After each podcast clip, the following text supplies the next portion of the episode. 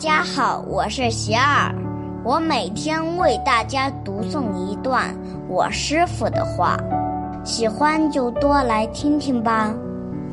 超越自我的藩篱，我师傅说，人走在路上，会遇到许多障碍，石头会绊脚，墙会堵路，遇到大楼要绕行。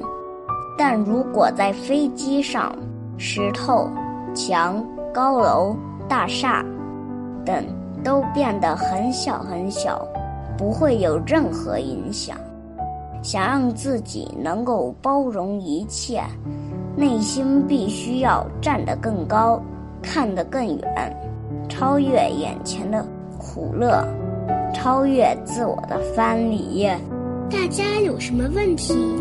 什么想问我师傅的，请给贤儿留言，贤儿会挑选留言中的问题，代为向师傅请教，然后在今后的节目中回答哦。